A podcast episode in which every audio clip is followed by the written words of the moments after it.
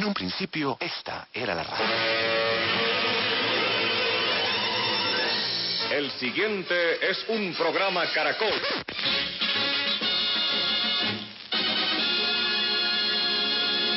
Con ustedes, emisoras Nuevo Mundo.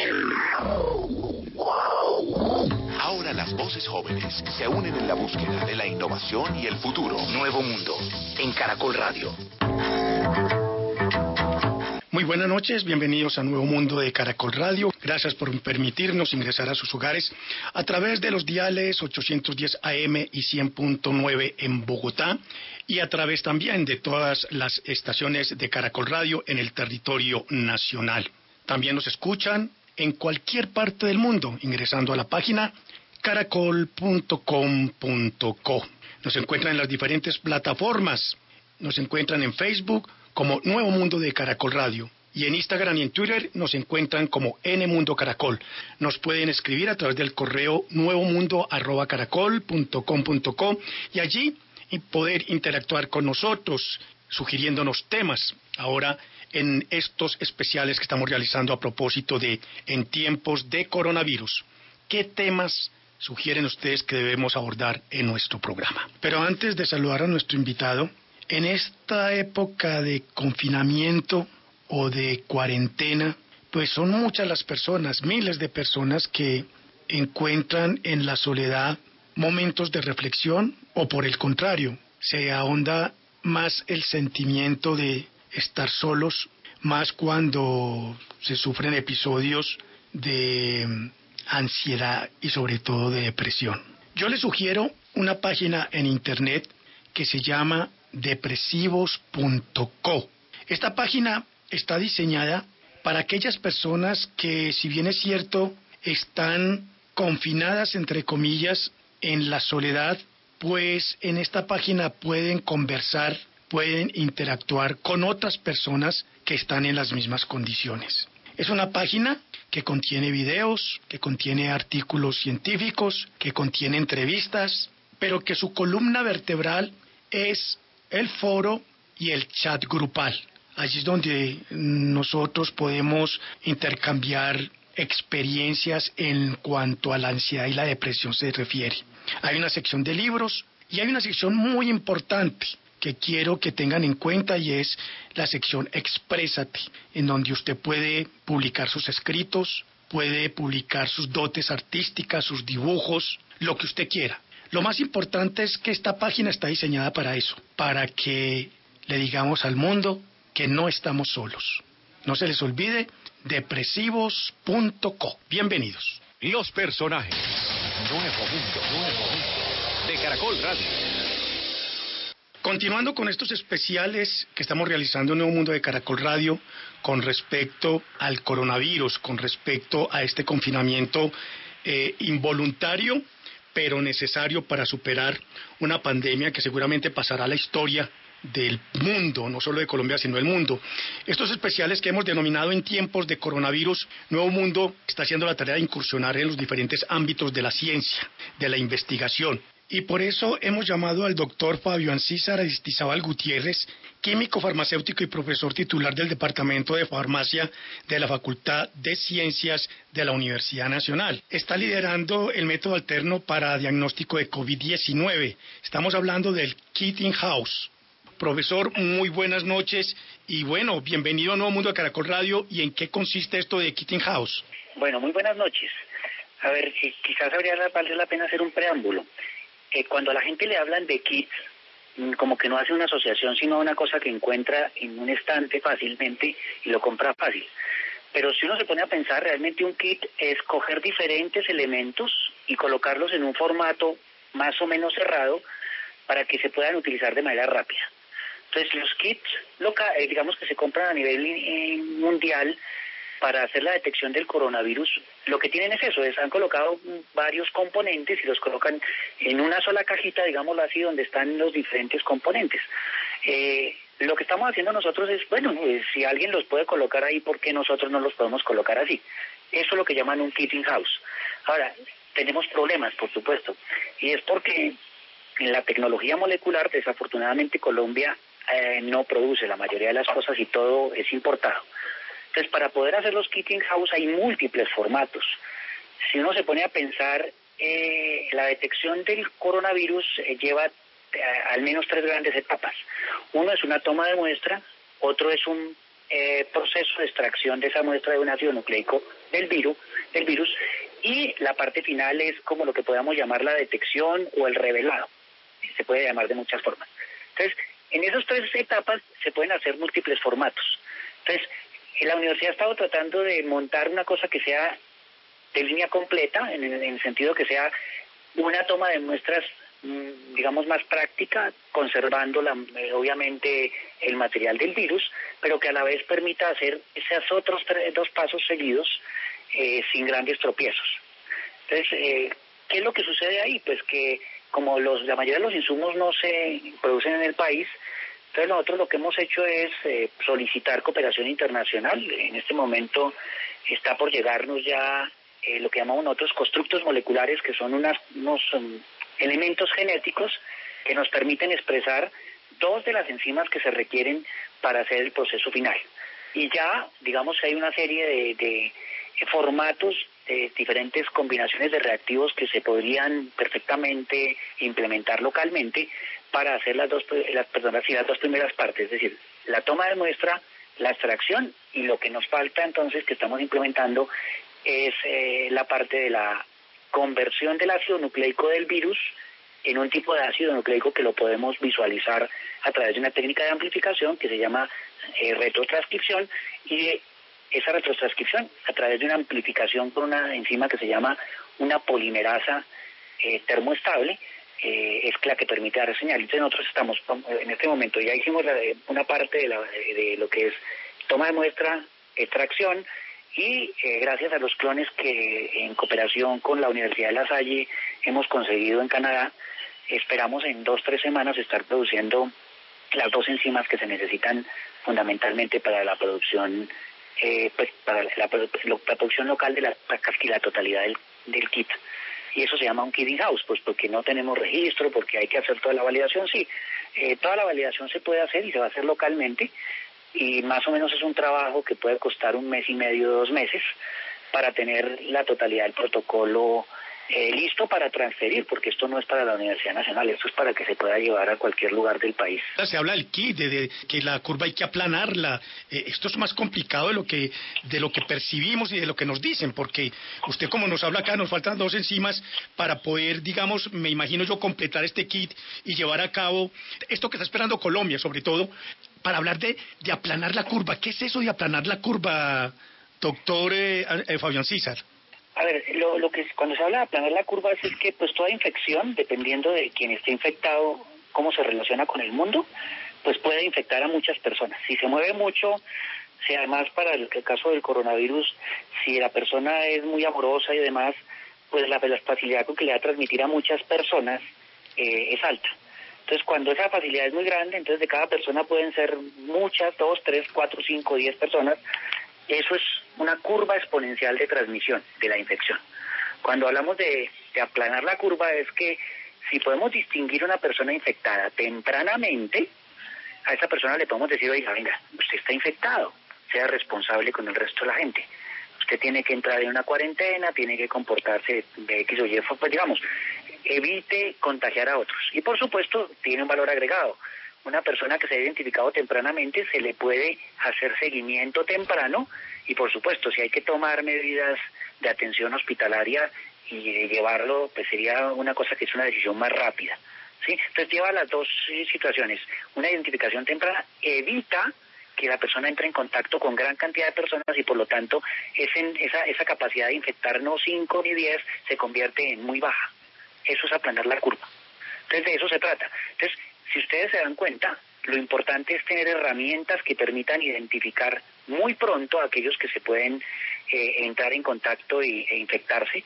Y entonces, si lo podemos identificar muy tempranamente después de la exposición, pues lo que haremos es un manejo más eficiente y, tendremos un control paulatino de la inoculación y pues esperaríamos que eso nos permita ganar muchas otras cosas, no solamente baja demanda de hospital, un controlado, una controlada infección que va a dar lo que se llama una inmunidad comunitaria, una inmunidad, inmunidad de rebaño, que se conoce, que es lo ideal, es decir, eh, el mundo esta no es la primera vez que tiene una infección, tampoco va a ser la última. Esta es muy particular porque como somos tantos y apareció en una época en la cual pues la humanidad estaba en un nivel de comunicación muy grande, pues ha corrido muy rápido. Pero el secreto aquí es poder controlar para que la infección se dé de una manera más o menos controlada y ojalá eh, sobre los grupos poblacionales en los cuales tiene menor riesgo. Porque pues nosotros ya sabemos, ya se ha identificado claramente que las personas adultas o que tengan una cantidad de comorbilidades, es decir, enfermedades o condiciones de salud eh, como hipertensión, problemas cardiovasculares, eh, pues van a ser personas que pueden tener una reacción muy, muy fuerte y al final realmente algunos dicen, no, es que lo que mata no es el virus, es el fenómeno que desencadena de respuesta de las personas. Entonces, si lo podemos evitar, va a ser, pues igual que ha sucedido en otras épocas de la historia, eh, lento, pero vamos a adquirir inmunidad comunitaria, inmunidad general, y pues cuando llegue la vacuna le ayudaremos, por supuesto, le ayudaremos a, mayor, a tener una mayor inmunidad comunitaria.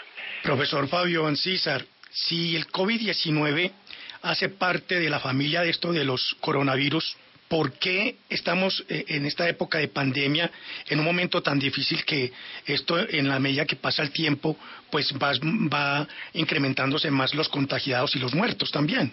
A ver, yo vuelvo, insisto, eh, aunque suene, pues, eh, claro, al principio a todos nos suena difícil pensar que nos podemos infectar porque se ha asociado indudablemente con un riesgo de muerte, eh, pues no es la única infección de tipo viral que, que produzca efectos respiratorios que puede producir muerte. Aquí el fenómeno es que como este virus fue un virus que hace poco entró al grupo humano, es un virus que viene de otros mamíferos, eh, pues el sistema inmune humano no lo conocía. Y eso ha hecho que pues obviamente la adaptación se tenga que dar y es un proceso lento. Hoy, hoy tenemos tecnología para acelerar esa adaptación. Entonces, eh, la gente piensa que esto es como la primera vez es porque tal vez ninguno de nosotros tiene conciencia de la historia, pero pues eh, sin ir muy lejos, cuando apareció el, el, SARS o el N1H1, pues eso es muy reciente, lo que pasa es que no llegó a ser a nivel mundial, solamente fue en ciertas regiones del planeta. Aquí lo que sucedió es que no se logró contener en, en eh, pues fundamentalmente en Oriente, sino que ya llegó a nivel planetario, lo cual pues desencadena la situación que tenemos, que como eh, la población es muy grande, todos tenemos diferentes condiciones de vida, diferentes estados inmunes, pues el riesgo es importante por la forma en que el virus desafía al sistema inmune. Entonces, la, pues eh, sí, digamos que uno puede decir que a lo mejor el, el, presidente de Brasil tiene la razón en el sentido de decir que esto es una gripiña. Pues tiene medianamente razón, lo que pasa es que es una gripa que viene con otro virus que el cuerpo no conocía y por tanto por eso tiene mayor riesgo que la gripa tradicional. Y hay que reconocer que la gripa tradicional, la estacionaria, también produce un montón de muertos. Eh, simplemente es que como el sistema inmune está más retado ya frecuentemente, pues lo manejamos más fácil. Pero pues es, es algo bastante análogo. Profe, no lo quiero comprometer con estas declaraciones de un científico argentino que vive en Francia y que estas declaraciones le han dado la vuelta al mundo. Él es un virólogo y dice que a propósito de las enfermedades infecciosas, el pánico que se está generando en torno a la cepa del coronavirus identificado en China como COVID-19 es tan injustificado como el que se creó en el 2003 con el síndrome respiratorio agudo grave SARS y en el 2009 con el virus de la influenza H1N1. Él dice que las opiniones mal fundamentadas expresadas por expertos internacionales están llevando al mundo en una, a un abismo injustificado que él dice, esto, puede, esto no es pandemia, esto es más bien una presión por parte de los medios de comunicación y por parte de la misma OMS que eh, eh, pasa de, de ser una cuestión, entre comillas, normal a una cuestión exagerada. Es una forma de verlo, yo vuelvo e insisto, somos conscientes los que estamos metidos en esto, que indudablemente los virus eh, han sido parte de nuestra historia natural, y que han aparecido otras condiciones que han llevado indudablemente a condiciones de salud importantes. Lo que pasa es que eh, quienes no vivieron en carne propia el fenómeno del N1H1 o del SARS, porque realmente yo insisto, eso se quedó guardado en Oriente. Y por eso Oriente respondió de una manera mucho más organizada y tenían el kit muy rápido, porque ellos estaban mucho más preparados porque ya lo habían vivido. El problema es que la conectividad ha llevado a que esto esté ya no solamente a nivel localizado, sino a nivel pues, mundial, se ha llegado a todos los sitios. Eh, tienen razones ese tipo, ese tipo de afirmaciones en el sentido de que de que eso va a seguir apareciendo y que pues eh, indudablemente pues mucha gente se morirá sí algunos dicen pero usted cómo lo dice tan fresco incluso yo sé que de pronto uno puede ser parte de esas víctimas. El problema que tenemos es que a la velocidad que se transmite los sistemas de salud demandan y demandan de una manera exagerada atención realmente el virus eh, pues si uno mira ya fríamente, sobre todo los países que han podido contener a través del monitoreo el nivel de infección, la mortalidad es del mismo nivel de la gripa. Pero para eso tienen que tener un país con un sistema de salud poderoso y un sistema de monitoreo para encontrar al recién infectado, confinarlo y tomar decisiones. Colombia no estaba preparado. Colombia no ha tenido crisis de ese tipo. Bueno, tenemos, pero no hemos hecho tanta bulla. Yo insistiría que dengue está ahí y tampoco hemos hecho muchas cosas. Malaria está ahí y pues hacemos lo que podemos. Puede que tengan razón en ciertas dimensiones y puede que, que esto no nos vaya a pegar más duro que esas otras pandemias, que esas, perdón, esas otras enfermedades, pero la verdad es que los números, más por la demanda de hospital, de atención hospitalaria, que por la infección, por la velocidad que se transmite comparativamente el coronavirus 19 versus el chikungunya o el dengue o la malaria, pues esto tiene un impacto mayor en los sistemas sanitarios. Ese es el problema que tenemos hoy. No porque vaya a ser una cosa, pues, eh, pues que vaya a matar a la mitad de la población. En eso pueden tener razón, pero como nuestro sistema de salud no estaba preparado, yo creo que lo racional ha sido entremos en una calma y tratemos de prepararnos.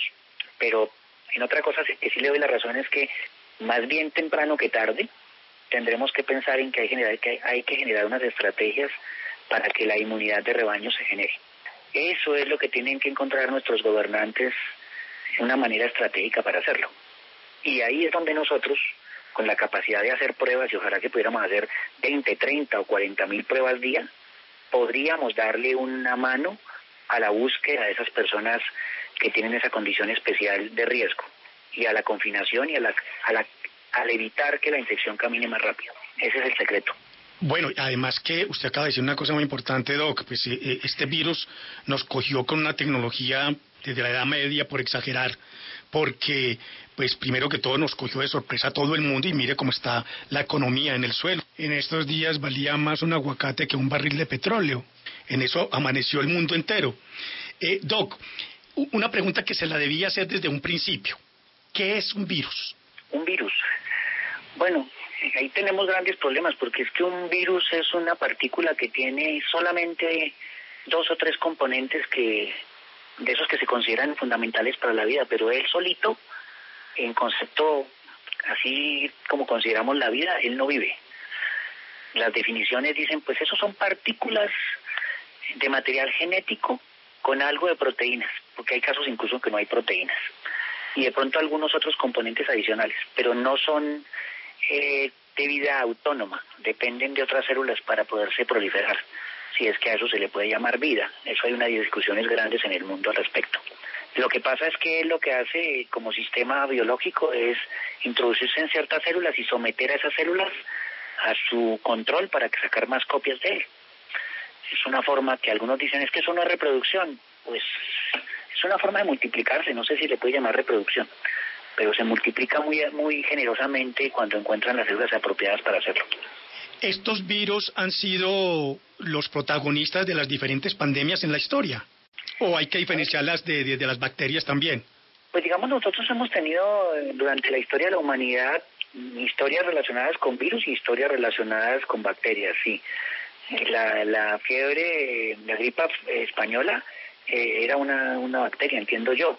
Entonces, si uno se pone a mirar históricamente, han sido bacterias o han sido, eh, incluso creo que por ahí hay historias de hongos, aunque los mayoritarios son los virus, es porque pues dada su simplicidad, ellos tienen una capacidad eh, a veces de romper muchos esquemas biológicos y hacer cosas que pues que rompen el esquema del equilibrio natural de muchos sistemas vivos. Y lo que hay que resaltar no es que sea una maldición de Dios, eh, el simple hecho de vivir y de la relación con la naturaleza hace que se puedan aparecer cosas de ese tipo.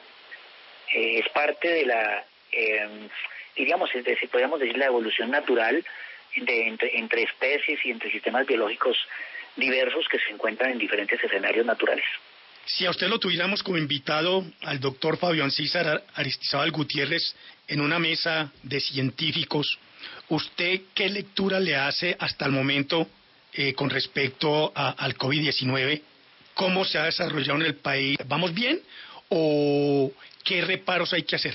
Pues yo creo que estamos haciendo algo que, que busca darle tiempo suficiente para que esa preparación que iniciamos hace ya casi un mes de poner a nuestro sistema de salud en una condición más fuerte, pues se logre. creo que desafortunadamente nuestro sistema de salud, por múltiples formas de cómo se ha desarrollado, no estaba preparado para atender muchas condiciones de salud como esta. Esto es una condición demasiado explosiva. Pero pues en este momento más no vale la pena ponerse a llorar con respecto al pasado. Creo que las decisiones en cierta forma han sido acertadas, eh, eh, una buena proporción. Yo a lo mejor hubiera apostado por otros sistemas para hacer diagnóstico más rápidamente porque estamos pagando caro, pero indudablemente también uno tiene que pensar que hay condiciones en las cuales el dinero a lo mejor deja de tener la importancia que uno le puede dar en otros escenarios.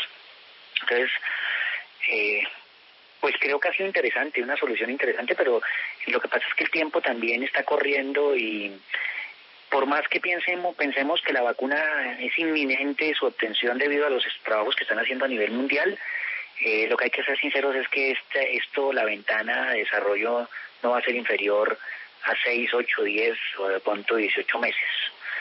Y no vamos a poder tener un sistema cerrado durante todo ese tiempo.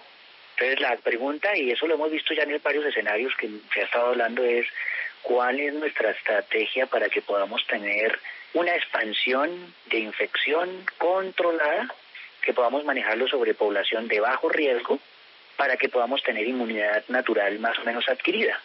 Y tenemos varias cosas, es que aquí el problema no es solamente de salud, sino estabilidad de nuestros sistemas básicos de producción, por ejemplo, mundo farmacéutico, por ejemplo, producción de comida, esas empresas hay que tratar de buscar cómo podemos seguir manteniendo la mano de obra y que nos podamos estar vinculando porque pues si eso falla esto va a ser aún más catastrófico.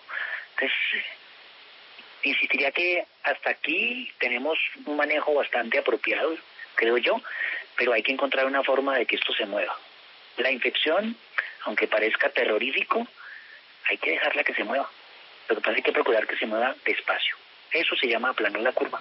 Profe, le ruego no se me retire de la línea. Vamos a invitar a nuestros oyentes a una pequeñísima pausa y ya continuamos con usted hablando de, de este Kitting House, el método alterno para diagnóstico del COVID-19. Ya regresamos. Somos, Nuevo Mundo. Nuevo Mundo de Caracol Radio. Estamos con Fabio Ancísar Aristizábal Gutiérrez, químico farmacéutico y profesor titular del Departamento de Farmacia de la Facultad de Ciencias de la Universidad Nacional, hablando sobre el método alterno para el diagnóstico del COVID-19 llamado Kitting House. Y estábamos diciendo, profe, que, bueno, que, que una de las cosas más importantes era el cumplimiento de las medidas sanitarias por parte de las autoridades de salud. Sí, digamos que, la, que, que, aquí tal vez lo que a veces creo que no es muy afortunada la propaganda en general es que no vamos a evitar totalmente la infección. Eh, yo diría que es inevitable que tarde que temprano debamos someter a unos espacios en los cuales paulatinamente la infección vaya moviéndose, vaya infectándose gente. Da mucho susto, por supuesto, porque todos tenemos miedo de morir, pero así ha sido, ha sido histórica la forma en que eh, pues se ha podido dar esa adaptación de los humanos a convivir con muchos patógenos que hoy nos digamos nos, conviven con, nosotros en diferentes ambientes. Lo que pasa es que pues el mundo ideal es el mundo de las vacunas, que es una forma eh, tecnológica por medio de la cual logramos hacerle una simulación de exposición a un humano para que alcance inmunidad natural. Pero, ¿y si eso no existe, si eso no está a corta distancia, el efecto rebaño, el efecto de inmunidad colectiva, como la querramos llamar, pues también está perfectamente descrito. Lo que pasa es que no es un fenómeno, sobre todo en una población tan grande como la que tenemos hoy y con las costumbres que hemos, que hemos tenido durante muchos tiempos, sobre todo en esto de, de la aproximación, de la forma en que nos saludamos, de la forma en que nos relacionamos, pues no va a ser sencillo, pero yo creería que tarde que temprano vamos a tener que involucrar un proceso que trate de hacer que la infección fluya, fluya, protegiendo a los de riesgo, por supuesto, protegiendo a los de riesgo. Ese experimento es difícil, algunos escenarios dicen, pero eso cómo se hace? Pues si lo tuviéramos ya lo estábamos haciendo, ¿no? Hay que encontrar la forma en que lo podamos hacer. Doctor Fabián César, finalmente, un mensaje para los colombianos que nos escuchan a esta hora de la noche. Un mensaje, a ver. No, yo insistiría que hay que ser muy juiciosos con, los compromisos que, que, plantea el gobierno en torno a cuidarnos y no cuidarnos porque yo me voy a infectar, sino pensando más bien en el sentido contrario. ¿Y qué tal si yo soy uno de los afortunados asintomáticos? Y en este momento estoy infectado. Mi compromiso con los demás, sobre todo con los de alto riesgo, es no infectarlos. Por eso es importante el uso del tapabocas. El uso de los guantes, pues bueno, yo discutiría mucho sobre eso. Es más importante lavarse las manos tan pronto entre la casa. Pero piense, y tal vez mi idea, mi insistencia sería, piense que usted es un individuo infectado asintomático. Sea responsable con el resto de la gente. Y para ello tiene que ser diagnosticado, desde luego, porque es que se Ah, habla de que hay mucha estamos- población que, que tiene el, el virus pero no sabe. Sí, no, por eso estamos implementando y por eso todo este esfuerzo enorme de que no hagamos solamente 5.000 mil ni 10.000 mil, sino de pronto eh, lleguemos a los niveles, no lleguemos a los niveles de Corea porque eso ya está inalcanzable, ¿no? Están hablando ellos de 150 mil pruebas semana, pues no sé si alcanzaríamos a hacer eso, además el costo de lo que está hoy moviéndose aquí no, se, no daría para eso, pero a lo mejor dentro de dos o tres meses con, la con las tecnologías in-house y con todo lo que vamos a estar introduciendo con las diferentes alianzas eh, que están pensando no en resolver un problema puntual de una institución, sino resolver un problema para la po- población colombiana, pues se, se le pueda fluir y podamos llegar a hacer más diagnósticos. Sí, es indudable, importante, indudablemente importante detectar tempranamente a los infectados asintomáticos. Pues profesor Ancísar, muchas gracias por, por esta pequeña conversación con Nuevo Mundo de Caracol Radio. Gracias por esos aportes que están haciendo a la ciencia. Hay gente que no es visible ante los medios de comunicación, pero que afortunadamente a través de nuestro programa los tenemos que visibilizar y decirle a los colombianos hay gente muy buena, hay gente que está trabajando para que esto no sea tan catastrófico, hay gente que se expone a contagiarse por buscar la manera de acelerar estos métodos alternos de diagnóstico y pues gracias, muchas gracias que gente como usted trabaja por este país eh, anónimamente por un bien. Muchas gracias, profe. Sí, Disculpe, yo quisiera, es que hay algo que, que, uno no sabe cómo decirlo. Nosotros somos universidad pública y como universidad pública tenemos limitantes presupuestales. Y si quisiéramos buscar unos mecanismos por medio de los cuales eh, pudiéramos buscar más apoyo económico de diferentes entes. Yo le agradezco muchísimo a los químicos farmacéuticos que se han aproximado a apoyarnos y a varias empresas farmacéuticas pero realmente hace falta tener un poco más de recursos para poder que estos desarrollos puedan fluir de una manera más rápida y que puedan llegar más prontamente a aplicación dentro de la sociedad colombiana. Pues que este llamado se escuche, profe, que se escuche a cuatro, a los cuatro vientos, a cuatro gritos, que necesitamos mucho presupuesto en este momento, la Universidad Nacional lo necesita. Bueno, y muchas, muchas entidades públicas que están trabajando en este momento para mm, disminuir un poco este COVID-19 y este coronavirus. Eh, ya lo acaba de decir usted, el Departamento de Farmacia de la Facultad de Ciencias de la Universidad Nacional necesita dinero, mucho dinero, para que esto duela menos, si podríamos decir así. Profe, muchas gracias. Muchas gracias a ustedes y saludos a la amable audiencia. Somos, somos Nuevo Mundo. Nuevo Mundo de Caracol Radio. Visítenos en Facebook, escribiendo Nuevo Mundo de Caracol Radio. Nuevo Mundo de Caracol Radio. Para que permanezca actualizado sobre nuestros programas. Y continuando con estas alternativas, con estos estudios científicos que está realizando la Universidad Nacional en sus diferentes sedes en, Colombia, ya habíamos hablado del método alterno para diagnóstico del COVID-19, Kitting House. Pues ahora la misma universidad está desarrollando una aplicación para monitorear el COVID-19 en Bogotá. Estoy hablando de Me Cuido. Por eso hemos llamado al profesor Jonathan Gómez, director del Grupo de Investigación de Vida Artificial de la Facultad de Ingeniería de la Universidad Nacional con sede en Bogotá, con respecto a una aplicación que todos nuestros oyentes debemos tener en cuenta, se llama Me Cuido, una aplicación para monitorear el COVID-19 en Bogotá. Profesor Jonathan, muy buenas noches y bienvenido a Nuevo Mundo de Caracol Radio. Buenas noches, Norberto, y buenas noches a toda la audiencia. Bueno, profe, empecemos entonces en qué consiste esta aplicación Me Cuido. Bueno, Me Cuido es una aplicación que le permite a las personas a través de sus dispositivos móviles ingresar los síntomas que tienen y con ella le vamos a devolver un, eh, en qué estado se encuentra y algunas recomendaciones. Por ejemplo, lavarse las manos, no salir de la casa si está en un estado, digamos, más bien sano. Pero si ya está presentando síntomas, nosotros lo vamos a clasificar, le vamos a informar que, venga, vuelva a llenarnos la información en tres días, tome estos, estos cuidados que nos los van a dar los profesores del hospital universitario de la universidad. Y si ya está en una situación un poco más crítica porque el sistema lo va a clasificar, le va a decir, venga, más bien usted debería hablar con su EPS y nosotros consideramos que usted debería tomarse la prueba del, COVID porque consideramos que está clasificado como un alto riesgo de, de presentar el COVID. Igual con esa información pensamos alimentar un sistema experto, un sistema inteligente que está tratando de monitorear cómo se está propagando el virus, no solo en Bogotá, pero estamos iniciando con Bogotá, cómo se está propagando el virus a partir de la información que colectamos. Es un sistema inteligente que hemos desarrollado. Profesor Jonathan, un ciudadano común y corriente, ya escuchó que hay una aplicación Me Cuido, ¿qué hago? Bien, Me Cuido le, estamos ahorita en estos momentos tratando de ponerla en las plataformas de Google App Store y en iPhone para que las puedan bajar. Lo que pasa es que como hay ciertas restricciones porque tanto Google como Apple han impuesto restricciones para que no se suban aplicaciones que malinformen.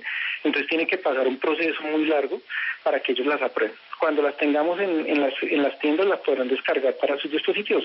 En este momento pueden ir a la página de, nos, de nuestro de nuestra aplicación que se llama Me Cuido Completo, mecuido.co SEO para que puedan descargar el formulario web que también funciona como si fuera la aplicación, lo pueden utilizar desde allí y empezar a llenar la información ahí. Si quieren ver el simulador también pueden ir a, a la página de Me y ahí pueden encontrar el simulador y ver cómo se está propagando el virus en la simulación que tenemos en este momento con datos, pues no todos reales porque todavía no hemos desplegado la aplicación, pero que pueden mirar cómo se está propagando en la ciudad de Bogotá. O sea, es una aplicación que que ya está desarrollada, pero no está al público todavía porque falta que se autorice esto por parte de los de estos señores de las aplicaciones.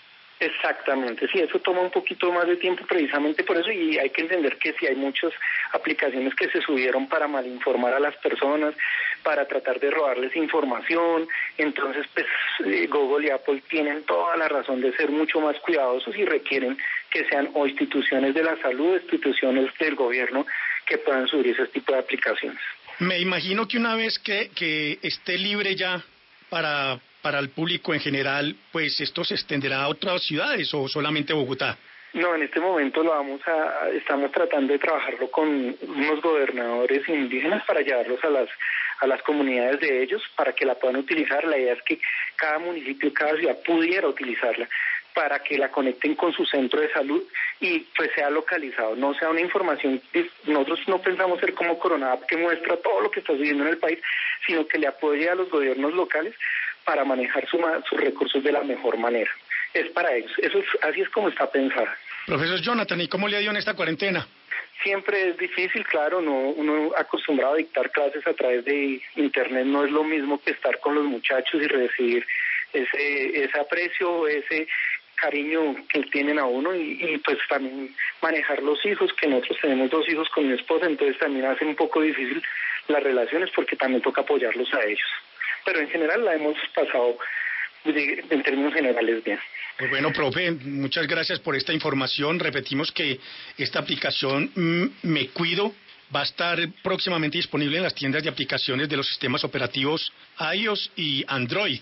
Luego, pues, qué buena, qué buena noticia, porque pues Nuevo Mundo también está resaltando los trabajos en diferentes campos que está desarrollando la Universidad Nacional en todas sus sedes en todo el territorio colombiano y por eso pues estamos eh, hablando con estos diferentes científicos que algo, algo están eh, eh, investigando en este momento para darlo a conocer al país. Profesor, muchas gracias. Muchísimas gracias y buenas noches. Los, invitados. Los invitados. Buonasera a tutti di Radio Caracol. El nuevo mundo de Caracol Radio. Continuando con nuestros invitados que en cualquier parte del país están investigando con respecto al COVID-19, al coronavirus.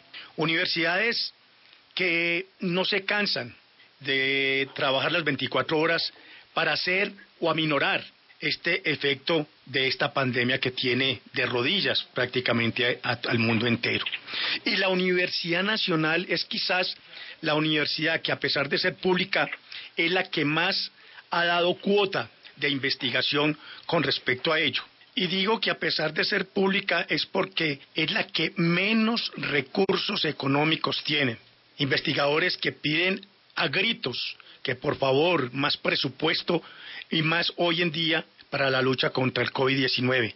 Necesitan mucho dinero para continuar con sus investigaciones. Es por eso que el Nuevo Mundo de Caracol Radio ha llamado al profesor Hernando Gaitán, él es el director de investigación y extensión de la Universidad Nacional con sede aquí en Bogotá, en donde están trabajando acerca de un tratamiento con hidroxicloroquina para el COVID-19 y que está eh, en prueba en seis hospitales. Por eso lo hemos llamado para que nos cuente de qué se trata estas pruebas, cuál es este tratamiento y cuáles son los resultados, si es que aún hay resultados.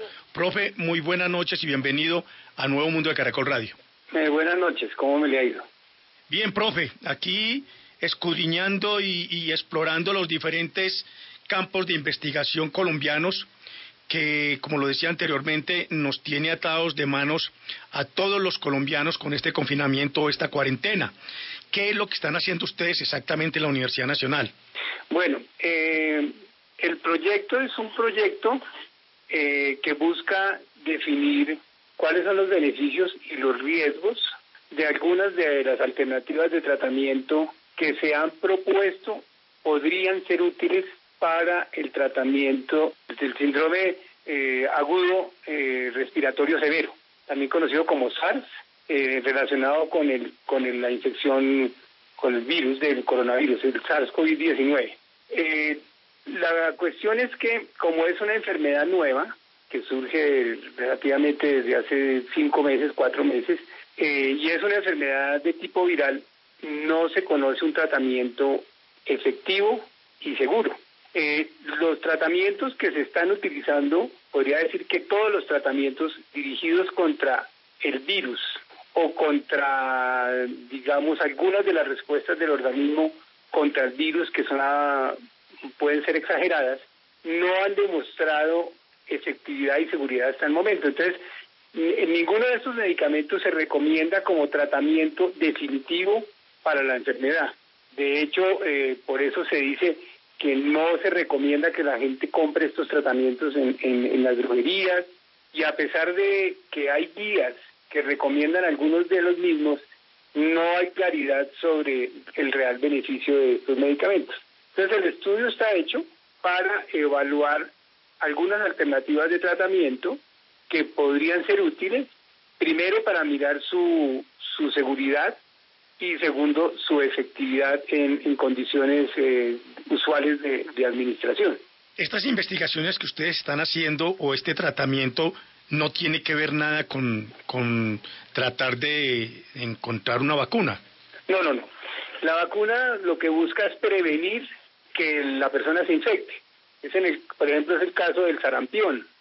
A los niños se les vacuna contra el sarampión en los primeros seis meses de a los primeros nueve meses de vida para eh, prevenir que les vaya a dar la infección el día en, en- en la niñez o en algún momento de su vida.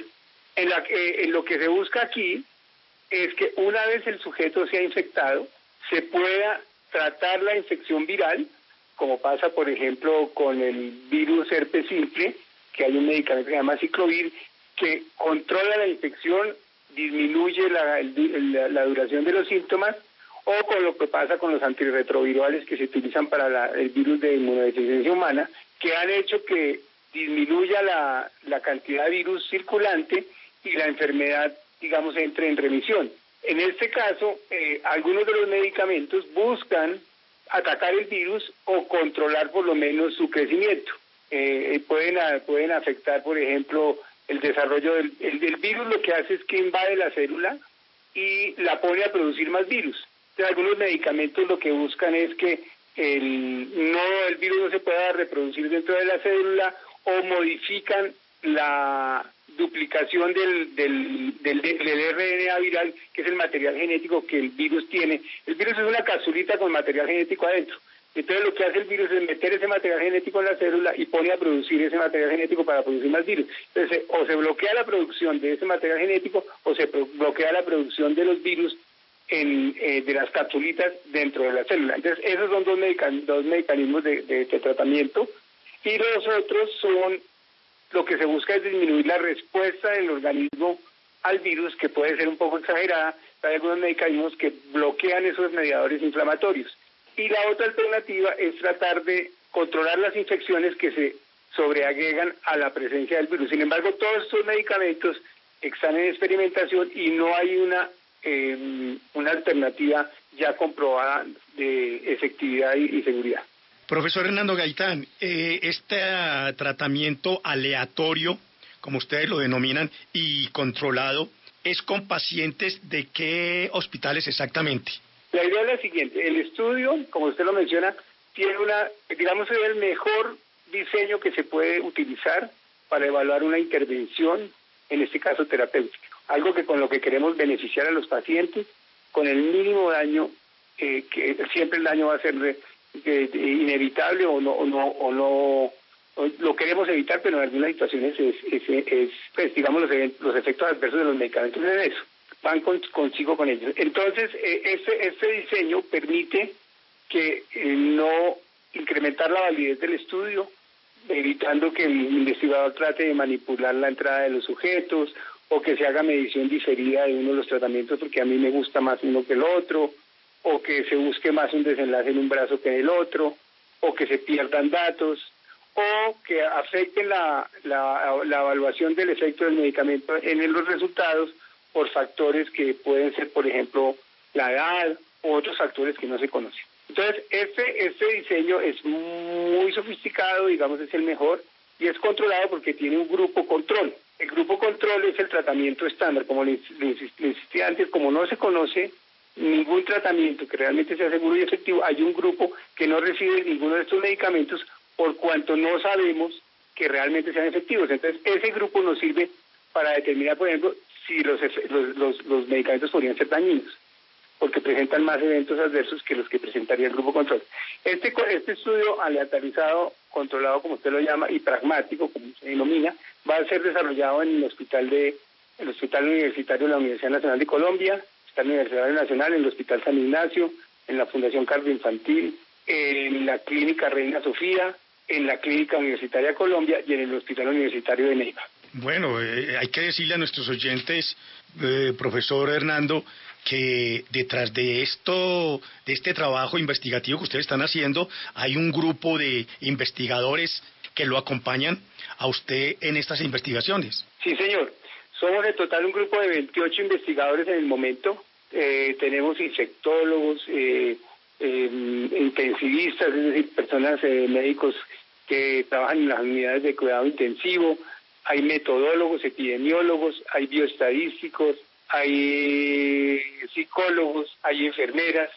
Hay un grupo muy grande de personas que respalda la investigación y que le permiten que se pueda hacer con los más altos estándares de calidad y de seguridad para los pacientes. Pues profesor Hernando Gaitán, muchas gracias por estos minutos con Nuevo Mundo de Caracol Radio.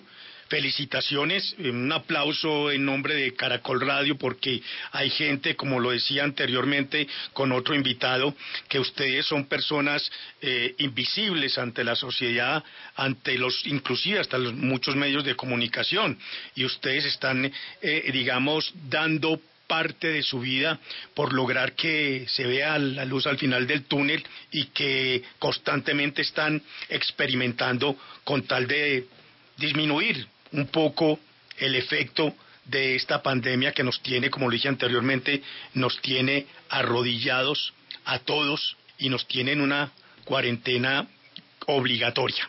Muy amable, doctor Hernando. Gracias, Roberto. Cuando tengamos información y resultados, con mucho gusto les comunicaremos los resultados. Estaremos pendientes, eh, doctor Hernando Gaitán. Que tenga una feliz noche y bueno, ya sabemos que están ustedes, ustedes no están quietos, ustedes están es constantemente metidos en el laboratorio buscando la forma de darle una solución a todo esto. Muchas gracias. Muchas gracias a usted. Buenas noches. No se les olvide entonces visitar la página depresivos.co. Esta página está diseñada para aquellas personas que, si bien es cierto, están confinadas, entre comillas, en la soledad pues en esta página pueden conversar, pueden interactuar con otras personas que están en las mismas condiciones. Es una página que contiene videos, que contiene artículos científicos, que contiene entrevistas, pero que su columna vertebral es el foro y el chat grupal. Allí es donde nosotros podemos intercambiar experiencias en cuanto a la ansiedad y la depresión se refiere. Hay una sección de libros y hay una sección muy importante que quiero que tengan en cuenta y es la sección Exprésate, en donde usted puede publicar sus escritos, puede publicar sus dotes artísticas, sus dibujos, lo que usted quiera. Lo más importante es que esta página está diseñada para eso, para que le digamos al mundo que no estamos solos. No se les olvide, depresivos.co. De esta forma llegamos al final de esta emisión. No se les olvide escribirnos al correo nuevomundo@caracol.com.co y sugiéranos temas a tratar en nuestro programa a propósito de esta pandemia, de este coronavirus, del COVID-19. Nos escuchamos en ocho días a las once de la noche con otro tema de interés